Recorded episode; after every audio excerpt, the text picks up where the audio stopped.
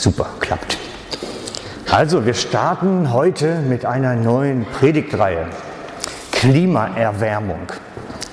Und ich muss es gleich vorwegnehmen, seid nicht enttäuscht, es ist kein Ökothema. Wir werden jetzt hier nicht unter die Ökofuzis gehen und irgendwie was Grünes predige, sondern es geht um etwas ganz anderes. Wisst ihr, Klimaerwärmung ist an sich eine schlechte Geschichte. Ne, das, ist, das, hört man immer wieder. Ozonschicht um den Globus wird weniger, alles wird schlechter. Demnächst wachsen hier dann die Palmen bei uns vor der Haustür und der Sommer endet nicht mehr. Vielleicht sieht es ja mal so aus, so mediterranes äh, Tessin-Klima hier mitten im Mittelland, wer weiß. Aber darum geht es mir nämlich nicht, weil ich glaube, es gibt noch ein anderes Klima. Ich glaube, es gibt ein zwischenmenschliches Klima. Ein Klima des Miteinanders. Und da wünsche ich mir eine Klimaerwärmung für. Für dieses zwischenmenschliche Klima. Es geht mir um das Miteinander der Geschwister, das Miteinander in dieser Welt. Und ich glaube, dass es dort ein wenig wärmer werden dürfte. Nicht nur hier unter uns, sondern grundsätzlich. So das Zwischenmenschliche dürfte Klimaerwärmung haben. Da ist es gut. Und das wollen wir doch fördern. Und darum sage ich, wir unterhalten uns mal über die zwischenmenschliche Klimaerwärmung.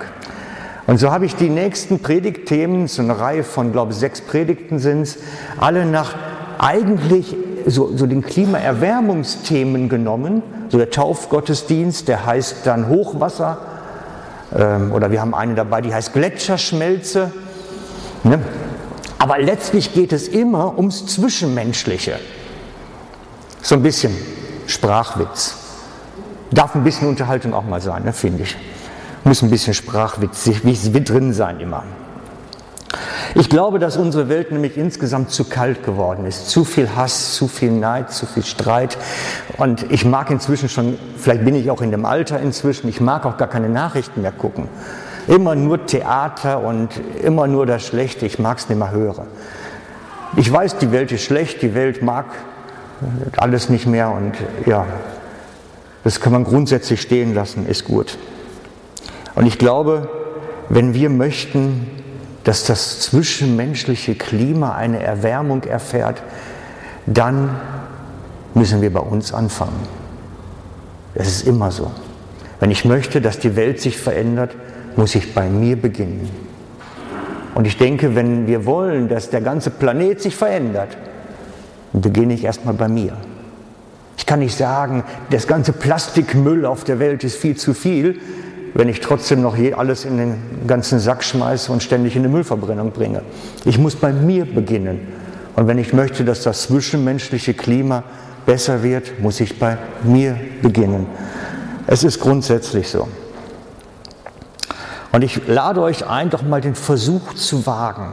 Wollen wir doch auch mal schaffen, so dass durchschnittliche Jahrestemperatur in unserer Gemeinde um so ein paar Grad anzuheben. Hm? Wollen wir es mal versuchen. Und das möchte ich versuchen mit dieser Predigtserie zu fördern. Dass die Herzen wieder füreinander entflammen, wie es einmal die Kirchenväter geschrieben haben. Das wäre doch super. Hm? Und ich stelle euch das heute vor. Ich stelle euch vor, was Jesus eigentlich vorhatte mit seiner Gemeinde, so auf der Beziehungsebene. Und ich stelle euch vor, was wir tun können, pragmatisch, um Schritte dahin zu gehen. Denn Jesus möchte von uns, dass wir uns untereinander herzlich lieben. Oh, das sickert jetzt erstmal. Ne? Wir sollen uns nicht einfach nur akzeptieren, so jeder ist halt so und wir sind halt alle Unikate. Wir sollen uns nicht akzeptieren, wir sollen uns lieben. Das ist der Wortlaut. Und wir wollen uns heute Morgen an dem Wortlaut Jesu erstmal messen und wollen sagen, da liegt die Latte, die er gelegt hat. Ich meine damit nicht das Liebesgebot, so liebe Gott und liebe den Nächsten wie dich selbst. Nein, das meine ich nicht. Ich meine die Aufforderung zur Geschwisterliebe. Denn Jesus fordert uns auf, in einer besonderen Weise uns als Geschwisterschaft gegenseitig zu lieben. Und zwar in einer solchen Weise, dass es einen massiven Unterschied zur Welt macht. Einen völligen, massiven Unterschied zur Welt. Denn Jesus hat eine besondere Form der Liebe möglich gemacht, für uns, die die Welt nicht kennt. Die Menschen, die nicht Christen sind, gar nicht kennen können. Die erst dann möglich wird, wenn in dir und in mir Heiliger Geist lebt. Wenn Christus in mir ist und Christus in dir ist, sind wir nämlich verbunden miteinander. Und da wird eine Liebe möglich, wie sie die Welt nicht kennt. Dahin sollen wir wachsen. Und für diese höchste Form zwischenmenschlicher, geschwisterlicher Liebe gebraucht Jesus den Begriff Einheit oder gebraucht die Bibel den Begriff Einheit. Einheit ist die höchste Form zwischenmenschlicher Verbindung, so wie sie die Bibel benutzt. Einheit ist die gegenseitige Liebe und Hingabe in Vollendung, in höchster Vollendung. Und im Garten Gethsemane bittet Jesus den Vater um diese Einheit von den Jüngern. Wir lesen dazu Johannes 17. Na komm, jetzt. Ne, einen zu weit. Da, so. Ist ein bisschen schwierig, der wehrt sich heute Morgen. Ich bete, dass sie alle, Jesus meint die Jünger, eins sind. Und zwar so, wie du, Vater, in mir bist und ich in dir. Das ist erstmal das Maß. Wir sollen eins sein miteinander, wie Jesus mit dem Vater eins ist. Das ist das Maß. So, dass sie alle eins sind, und zwar so, wie du, Vater, in mir bist und ich in dir. So sollen sie eins sein. Dann wird die Welt glauben, dass du mich gesandt hast. Ich habe ihnen diese Herrlichkeit geschenkt, die du mir gegeben hast. Das meint die Ausgießung des Heiligen Geistes. Das ist die Herrlichkeit in uns. Die Herrlichkeit Gottes in uns ist der Heilige Geist in uns. Damit sie eins sind, so wie wir eins sind. Ich in ihnen, du in mir, damit sie die vollkommene Einheit gewinnen und damit die Welt erkennt, dass du mich gesandt hast und sie geliebt hast, so wie ich von dir geliebt bin.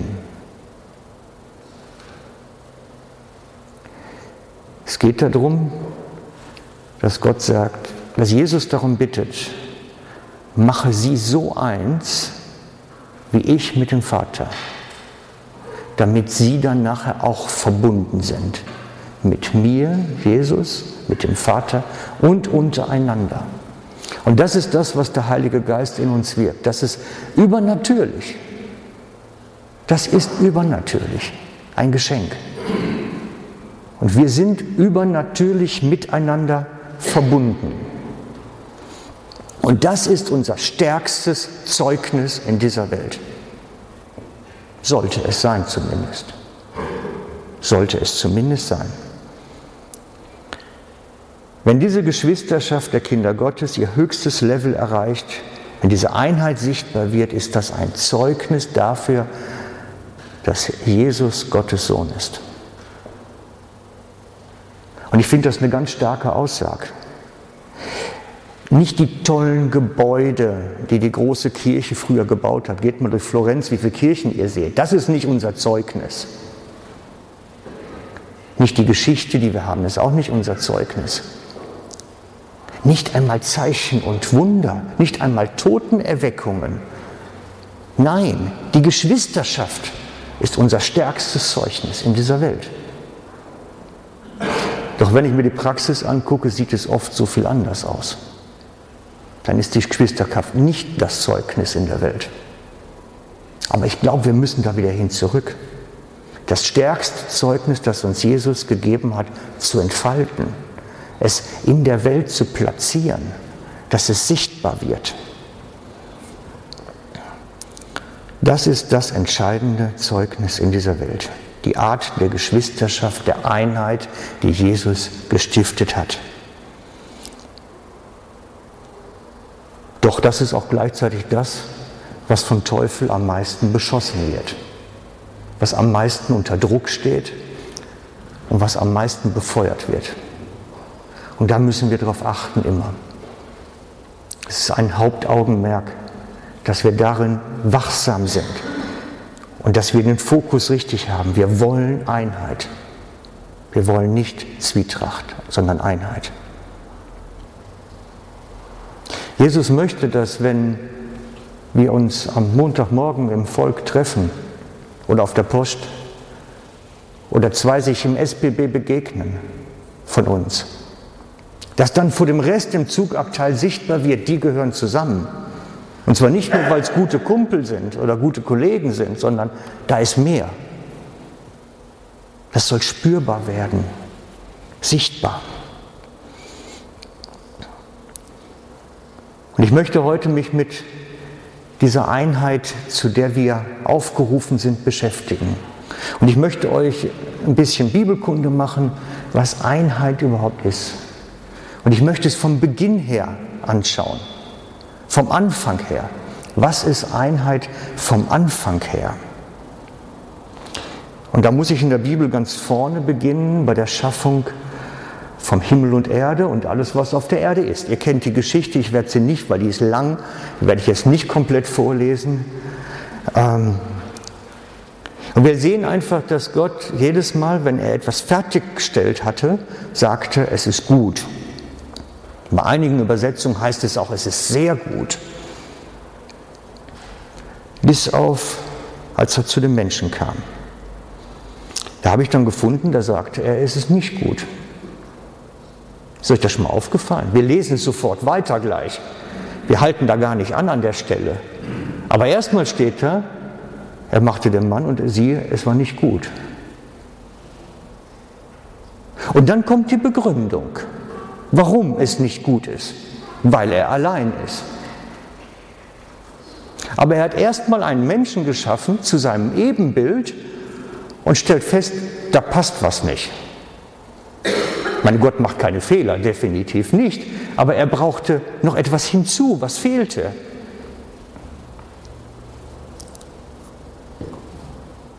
Und so sagt er, da hatten wir den Vers nämlich, so machen wir es. Und Gott der Herr sprach, es ist nicht gut, dass der Mensch allein sei. Ich will ihm eine Gehilfin machen, die ihm entspricht. Ohne diese Gehilfin ist der Mann nicht gut. Ich meine, ich bin auch nicht gut ohne meine Frau. Wir brauchen uns. Das ist halt Einheit. Da sind wir wieder bei dem Thema. Ich glaube, das Problem lag darin, dass der Mann oder der Mensch geschaffen wurde zu Gottes Ebenbild, aber er war nicht Gottes Ebenbild. Denn Gott in sich selbst ist Gemeinschaft von Vater, Sohn und Geist. Das wissen wir. Gott selber ist Gemeinschaft, Vater, Sohn und Geist. Der Mensch hatte niemanden, mit dem er Gemeinschaft hatte. Und so steht geschrieben, und der Herr bildete aus Erdboden alle Tiere des Feldes und alle Vögel des Himmels und brachte sie zu den Menschen, um zu sehen, wie er sie nennen würde. Und damit jedes lebendige Wesen den Namen trage, den der Mensch ihm geben würde. Da gab der Mensch jedem Vieh und dem Vogel des Himmels und allen Tieren des Feldes Namen. Aber für, Mensch, aber für den Menschen fand sich keine Gehilfin unter den ganzen Tieren, die ihm entsprochen hätte. Das heißt, da suchte Gott schon, wer von den Tieren und von dem, was sich alle geschaffen hat, passt jetzt zu dieser Einheitsergänzung, damit der Mensch solche gottesähnliche Gemeinschaft haben kann. Und er fand keine. Und dann nahm er aus dem Mann heraus etwas.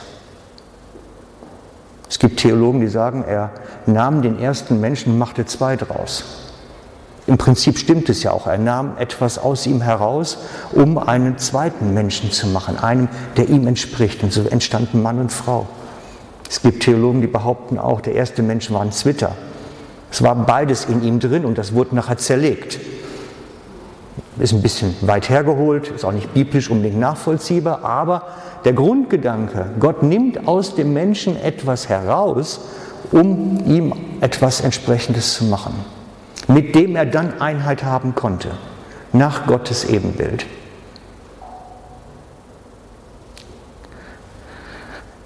Und dort lebten sie in paradiesischer Einheit zusammen.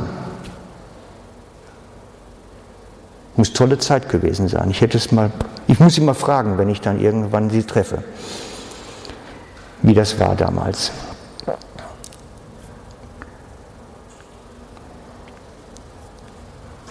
Doch dann geschah der Sündenfall und das Paradies mit dem paradiesischen Zustand der Einheit ging verloren. Was anstelle dessen trat, war Hierarchie. Der Mann stellte, stand über der Frau plötzlich, herrschte über sie, war Autorität.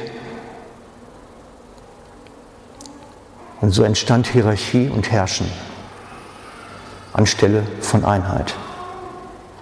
wir können das immer erleben, wenn Hierarchie und Herrschen entsteht, ist Einheit verloren.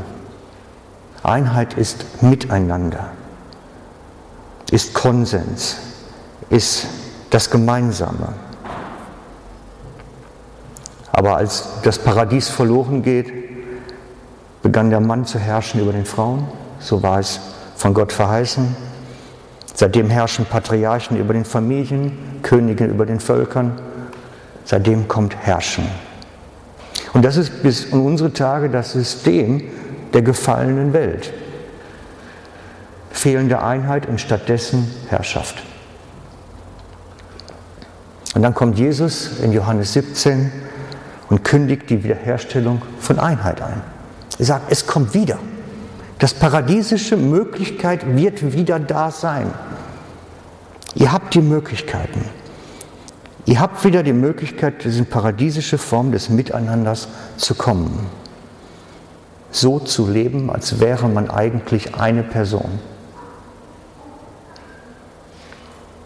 Ihr Jünger sollt es miteinander erleben, diese höchste Form von Gemeinschaft. Das ist das Gebet im Garten Gethsemane. Ich möchte, dass sie eins sind, so wie du und ich eins sind. Und so wird diese Form von Gemeinschaft das stärkste Zeugnis sein. Stärkste Form des Zeugnisses in dieser Welt. Lesen wir nochmal das, was er in, betet in dieser Garten Gethsemane. Ich bete, dass sie alle eins sind, und zwar so, wie du, Vater, in mir bist. Da haben wir das Paradiesische des Einsseins. Und ich bin in dir. So sollen sie aus uns eins sein. Dann wird die Welt glauben, dass du mich gesandt hast. Ich habe ihnen die Herrlichkeit geschenkt, die du mir gegeben hast, damit sie eins sind, so wie wir eins sind. Ich in ihnen und du in mir, damit sie die vollkommene Einheit gewinnen und damit die Welt erkennt, dass du mich gesandt hast und sie geliebt hast, so wie ich vor dir, von dir geliebt bin. Wie geschieht diese Einheit? Christus in uns. Das ist das, was Jesus getan hat. Damit beginnt Einheit. Das ist das Fundament, das, was er geschenkt hat. Und so hat er die Vorgabe, die Vorlage gegeben. Guckt, ich habe doch alles getan, dass es möglich ist. Aber es gibt eine zweite Seite, die wir tun müssen, damit Einheit wird. Eine Seite, die wir tun müssen, damit Einheit wird. Und auf die komme ich heute ganz besonders. Machen wir es persönlicher, direkter? Jesus hat diese Einheit mit dem Vater vorgelebt und wir sollen es nachmachen. Und so gibt es dieses gleiche Prinzipchen, was sich jetzt kommt, gilt für Ehe und für Geschwisterschaft. Und wo für Ehe noch etwas hinzukommt, werde ich es betonen. Also ich werde im Prinzip schon etwas erzählen, was ich normalerweise bei den Ehevorbereitungsgesprächen mache. Weil da geht es ums Gleiche, um Einheit. Wie werden wir in der Ehe eins? Aber die Grundprinzipien sind genauso gültig für uns als Geschwisterschaft, ohne Unterschied. Und jetzt brauche ich mal ein Ehepaar. Hm, wen, wen darf ich denn mal bitten? Wer ist mutig? Oh Schmitz, ihr seid gerade wieder da. Darf ich euch bitten? Ja, ich meine, bis ihr euch abgesprochen habt, ist viel einfacher. Ich bitte jemanden doch zu kommen. Ihr seid mutige. Kommt mal gerade nach vorne.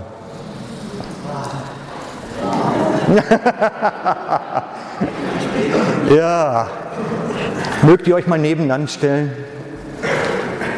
Und der eine den rechten und der andere den linken Arm ausstrecken, bitte in der Mitte. In der Mitte die Arme ausstrecken einmal. So, und jetzt machen wir euch mal Einheit. Wir machen. Das ist Einheit. So.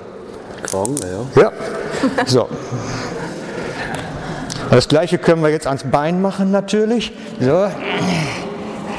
Wunderbar, ihr seid tolle Helfer. So. Also das sind jetzt lösbare Kabelbinder. Die brauchen nicht aufgeschnitten werden, die kann man so aufmachen. Aber ihr könnt jetzt wieder zu einem Platz gehen. Ich habe euch. Geht das wirklich? Ich hätte es nicht gedacht.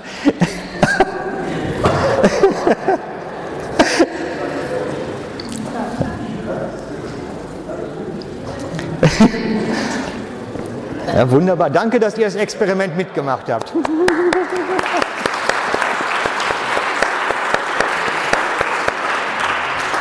Das ist Ehe. Das Bild, das beste Bild, was mir dazu einfällt, das ist Ehe. So zu leben. Man ist aneinander gebunden. Darum heißt es Ehebund. Man ist aneinander gebunden. Das ist Ehebund. Freunde, und so sind wir auch als Geschwister miteinander verbunden. Wir sind in einem Geschwisterbund durch Jesus. Du kannst nicht sagen, ich stehe zwar mit Jesus in einem neuen Bund, aber mit den Geschwistern nicht. Das geht nicht. Sondern wir sind über Jesus in einem gemeinsamen Geschwisterbund dran. Und wir hängen an Kabelbindern miteinander, genauso wie die Ehepaare in besonderer Weise. Danke nochmal. Genau. Und Jesus sagt, ich lebe das mit dem Vater ich lebe das mit dem Vater. Wir sind völlig eins. Ich habe mal zwei Texte dazu rausgesucht. Ich sage euch, der Sohn kann nichts von sich aus tun. Er tut nur, was er den Vater tun sieht. Was immer der Vater tut, das tut auch der Sohn. Das war dieses Bild mit den Kabelbindern. Wenn, wenn, wenn einer sieht, der andere bewegt den Fuß, muss der andere mitgehen, sonst tut es weh.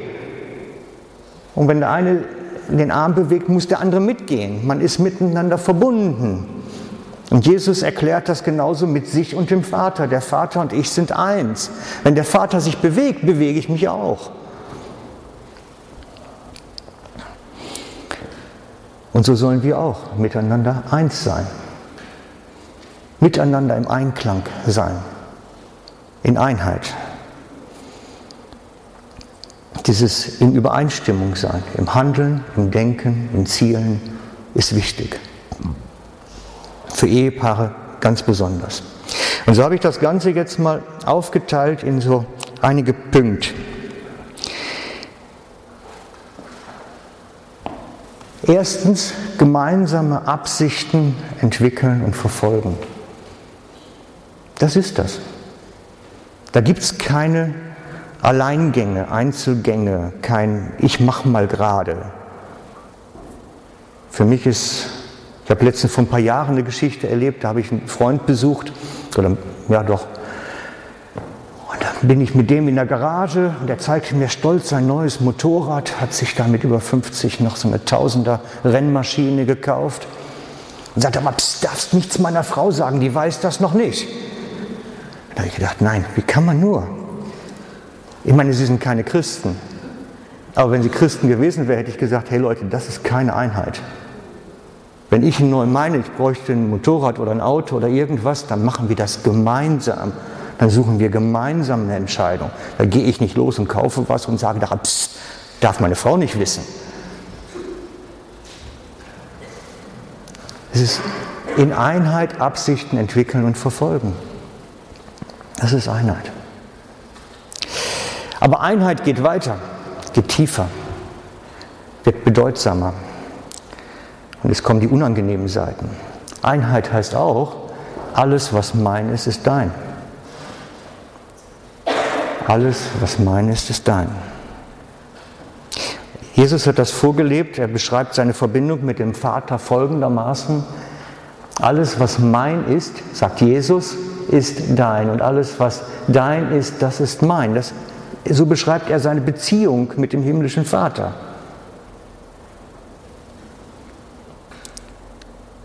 Und die erste Gemeinde hat das auf sich angewandt.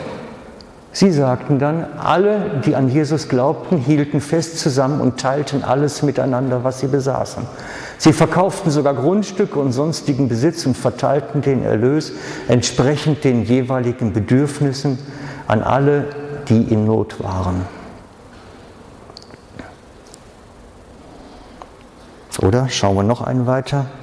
Angenommen, jemand, der etwa alles besitzt, was er zum Leben braucht, sieht seinen Bruder oder Schwester Not leiden wenn er sich ihnen nur verschließt und kein Erbarmen mit ihnen hat, wie kann da Gottes Liebe in ihm bleiben? Bleiben. Schaut genau hin, bleiben.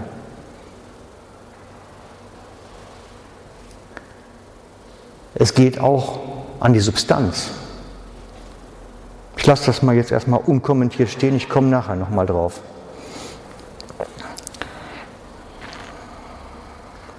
Paulus hat das folgendermaßen formuliert. Alle Glieder am Leib Jesu sollen einträchtig oder anders formuliert in Einheit füreinander Sorge tragen oder sorgen. Es ist wichtig, dass wir aufeinander schauen, kein anonymer Haufen sind, sondern einander nachschauen. Hey, wie geht's dir wirklich? Wie ist dein Leben? Welche Bedürfnisse hast du? Kann man dir helfen? Das ist Geschwisterschaft. Und die Ehe geht noch einen drüber hinaus. Das betone ich jetzt absichtlich, weil das gehört nur in die Ehe, der folgende Vers. Der Mann gebe der Frau die Zuneigung, liebevolle Zuwendung heißt es auch, die er ihr schuldig ist. Seht ihr das, ihr lieben Männer? Ihr seid euren Frauen was schuldig, was immer bleiben wird. Das könnt ihr nicht abarbeiten. Das ist nicht mal irgendwann erledigt. Die er ihr schuldig ist, ebenso aber auch die Frau dem Mann. Die Frau verfügt nicht selbst über ihren Leib, sondern der Mann. Gleicherweise verfügt auch der Mann nicht selbst über seinen Leib, sondern die Frau. Und auch hier wieder das Einheitsdenken. Man ist eins, man verfügt nicht über sich, sondern man ist mit jemandem eins, der mit reinredet, der auch Wünsche hat. Und die Bibel geht dann sogar noch einen darüber hinaus, bis hin zum eigenen Opfer. Was Liebe ist, haben wir an dem erkannt, was Jesus getan hat. Er hat sein Leben für uns hergegeben, daher müssen wir auch wir bereit sein, unser Leben für unsere Geschwister herzugeben. Dieser Vers bekommt eine ganz eigene Dynamik, wenn man an die Zeit der Christenverfolgung denkt. Da, wo plötzlich die Schächer vor der Tür stehen und klopfen und fragen, wo ist dein Mann? Wo ist er denn? Wir wollen ihn verhaften. Dann kann sowas entstehen. Dann kann sowas wirklich entstehen. Das ist Fürsorge. Wir achten aufeinander. Und Jesus hat daraus gemacht, einer achte den anderen höher als sich selbst. Ich nehme den anderen wichtiger als mich. Ich achte ihn mehr als mich. Ich nehme mich zurück, bewusst. Und das ist ein ganz schönes Pfund, was uns die Bibel da gibt als Aufgabe. Sie sagt, ihr sollt eins sein und so wird das aussehen. Und so habe ich mal versucht, das irgendwie in den Satz zusammenzufassen und bin dann nachher drauf gekommen, es ist eigentlich das sich selbst aufgeben in das Wir. Ich gebe mich auf in das Gemeinsame. Einheit beginnt, wenn wir unser Ich in das Wir aufgeben. Ich nehme mich zurück und das Wir wird wichtiger. Und ich bin der Überzeugung und verfolge das eigentlich schon seit Jahren, das ist das Muss für eine christliche Ehe. Sonst funktioniert es nicht. Und wenn ich Ehevorbereitungsgespräche habe, gehe ich darauf explizit ein. Seid ihr bereit dazu? Seid ihr bereit, euer Ego unter das Gemeinsam zu stellen? Seid ihr bereit, euch darunter zu nehmen? Und vielleicht tut es auch gut, wenn die Älteren unter uns das mal wieder hören. Aber den Jungen sage ich es ganz besonders, wenn sie sagen, ey, wir überlegen, ob wir heiraten. Ich sage, bist du bereit dazu? Willst du das? Oder willst du einfach eine hübsche Trauzeremonie? Dann geh zu irgendeinem Zeremonienmeister. Ich bin für Bundesschlüsse da. Wenn ihr einen Ehebund schließen wollt, wenn ihr Einheit wollt, dafür bin ich da. Wollt ihr euer Ego aufgeben in das Gemeinsame? Und für mich ist das das Muss. Und die erste Gemeinde hat es gelebt, sie hat es praktiziert, auch wir haben noch ein schönes Bild dazu. Ja, Einheit beginnt dort, wenn wir unser Ich in das Wir aufgeben. Das gehört dazu, genau. So, und jetzt schauen wir uns das nochmal von der ersten Gemeinde an, wie sie das praktizierten. Alle, die an Jesus glaubten, hielten fest zusammen, teilten alles miteinander, was sie besaßen. Sie verkauften sogar Grundstücke und sonstigen Besitz und erteilten, verteilten den Erlös entsprechend der Bedürfnisse an alle, die in Not waren einmütig oder einheitlich und mit großer Treue kamen sie Tag für Tag im Tempel zusammen. Außerdem trafen sie sich täglich in den Häusern, um miteinander zu essen und das Mahl des Herrn zu feiern. Und ihre Zusammenkünfte waren von überschwänglicher Freude und aufrichtiger Herzlichkeit geprägt. Sie priesen Gott bei allem, was sie taten und standen beim ganzen Volk in hohem Ansehen. Und jeden Tag rettete der Herr weitere Menschen, sodass die Gemeinde immer größer wurde. Es war ihr starkes Zeugnis, diese Form von Gemeinschaft, ihr starkes Zeugnis. Claudia und ich haben uns äh, vor einem Jahr eine Gemeinde angeschaut, die das erlebt, die das wirklich genauso praktiziert. Ähm, Sie wohnen zusammen in einem gemeinsamen großen Haus mit mehreren hundert Leuten. Sie haben einen großen Speisesaal, sie essen miteinander, je nachdem, wie die Arbeitszeiten sind, wie es gelingt.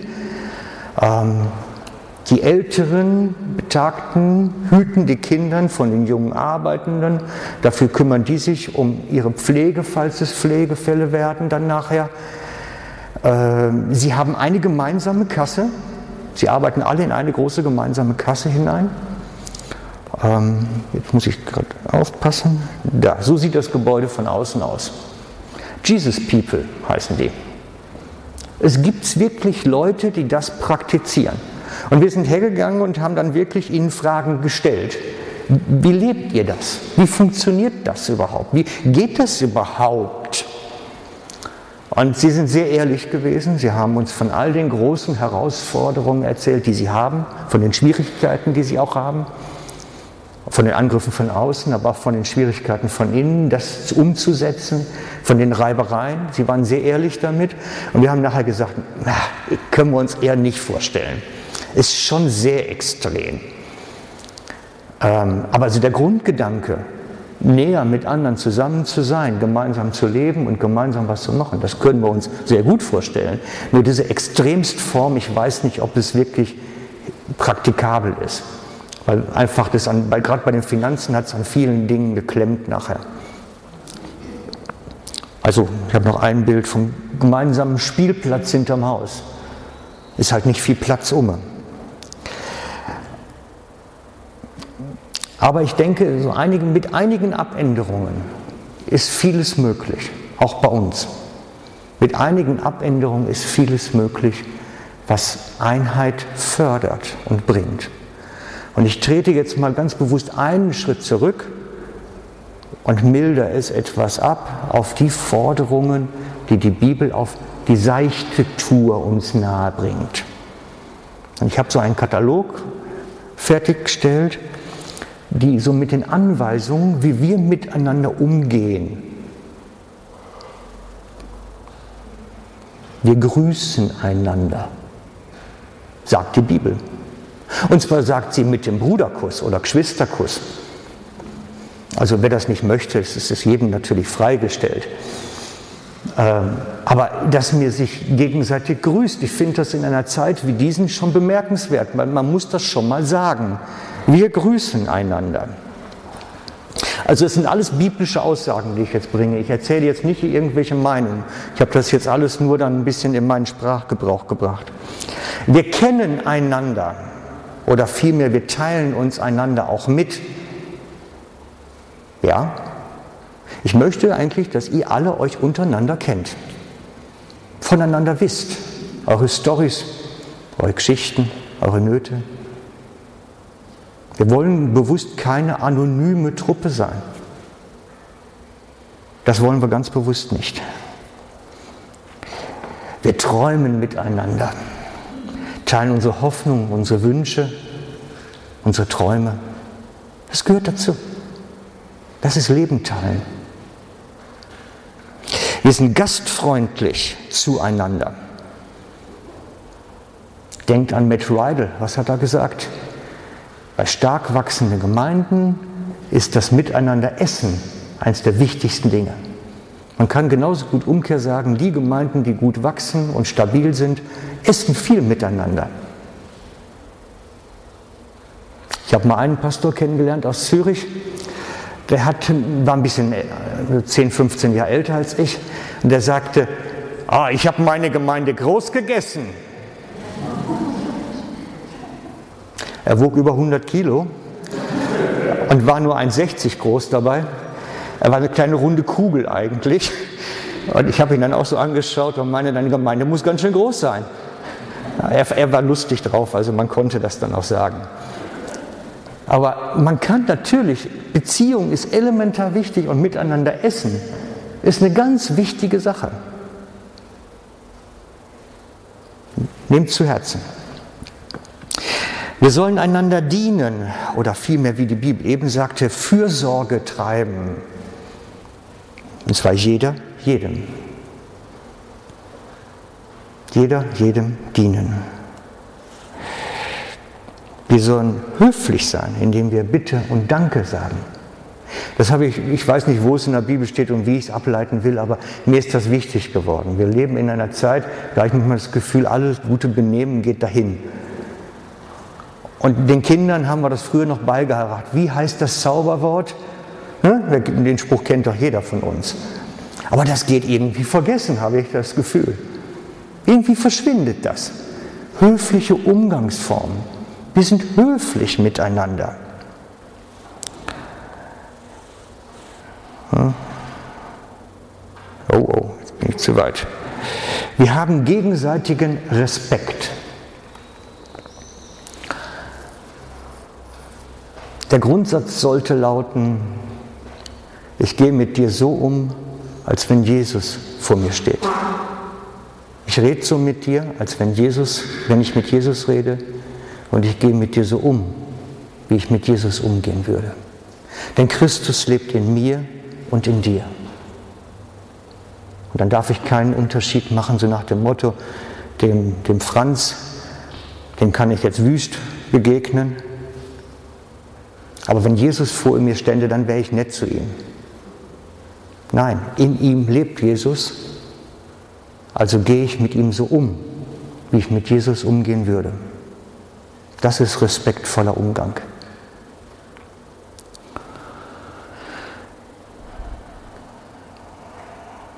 Na, wir suchen aktiv das Wohl des Gegenüber. Wir gehen von unserer Seite aus und fragen nach, sag mal, wie geht es dir wirklich? Wie, wie, wie hängst du wirklich da? Ich habe den Eindruck, du bist ein bisschen bedrückt. Könnte es sein, dass dich was plagt? Wir sind aktiv dabei. Und wir beten füreinander und segnen einander. Denn das ist eine kraftvolle Sache, die uns Gott gegeben hat. Wir vergeben einander. Freigebig. Freigebig. Ohne dass der andere kommt und darum bittet. Sondern wir vergeben nach dem Vorbild Jesu. Großzügig. Mit ganzem Herzen. Wir reden nicht schlecht übereinander und erst recht nicht hinterm Rücken, sagt die Bibel. Oh, weggegangen. Die Bibel sagt, wir sollen nicht hinter dem Rücken übereinander reden. Das habe ich mir nicht ausgedacht. Und wir reden erst recht nicht wüst übereinander. Die Bibel ist da gar nicht freundlich dann mit den Versen, die dazu gehören. Und ich glaube, wenn wir das beginnen zu praktizieren, dass wir damit unsere Grundtemperatur erhöhen. Und ich würde gerne mit euch beginnen, praktisch. Nein, ich habe nicht genug Kabelbinder, keine Angst. Ich werde jetzt nicht noch mehr Leute in Kabelbinder zwängen. Ähm, einer der ersten war vorne dran, einander kennen. Und ich habe manchmal das Gefühl, so geht es mir auch, wenn ich dann jemandem gegenüberstehe, fallen mir einfach keine klugen Fragen ein. So Kennenlernfragen. Und ich habe jetzt heute Nee, Max hat es gemacht. Ne? Max hat freundlicherweise unten auf den Tischen Karten verteilt. Müssten jetzt, glaube ich, 150 Karten oder so oder 200 Karten überall ausliegen, mit 50 verschiedenen Kennenlernfragen. Und ich lade euch ein, wenn wir gleich Kirchenkaffee haben, hockt nicht mit eurem Spänli zusammen, wo er sowieso immer zusammen hockt, sondern setzt euch mal jemanden gegenüber, den ihr noch nicht so oft gesehen habt oder den ihr vielleicht zwar oft gesehen habt, aber eigentlich nicht wisst, wer ist das überhaupt so richtig. Und stellt mal einfach so ein, zwei, drei von diesen Fragen, um miteinander ins Gespräch zu kommen, Leben zu teilen. Lasst uns wirklich mal das Kirchencafé als, als Kontaktbörse benutzen. Ich weiß, das ist unangenehm. Jetzt haben wir uns so darauf gefreut, unten zu hocken und mit den immer den gleichen dann wieder einen Kaffee zu trinken. Mensch, das könnte heute Nachmittag immer noch machen. Schmeißt dann Grill an zu Hause, guckt Fußball und ne? Nee, heute Abend ist ja Schweiz dran, ne? Heute Abend ist Schweiz, okay. Genau. Also, mit dem Spänli könnt ihr heute Abend Fußball schauen und Grill anschmeißen. Mit denen, die ihr weniger kennt, macht er jetzt mal Kontaktbörse. Wisst ihr, das ist die abgemilderte Form. Ich hatte eigentlich erst vorgehabt, so ein Blind Date zu machen, wo man äh, so an Ketten aneinander vorbeigeht. Aber äh, es wäre vielleicht bei einigen krumm gekommen, wenn wir das hier durchführen. Genau, also das ist die abgemilderte Form. Mein Wunsch ist, dass ihr euch besser kennenlernt, einfach. Einfach besser kennenlernen. Genau. Denn Jesus hat uns herausgefordert, als Geschwisterschaft in Einheit zusammen zu sein. Und ich wünsche mir, dass das ins Leben stärker kommt. Amen. Vater, und ich danke dir dafür, dass du derjenige bist, der uns die Einheit gestiftet hast. Durch deinen Tod am Kreuz hast du alles getan, was notwendig ist, dass wir als Geschwisterschaft leben können miteinander.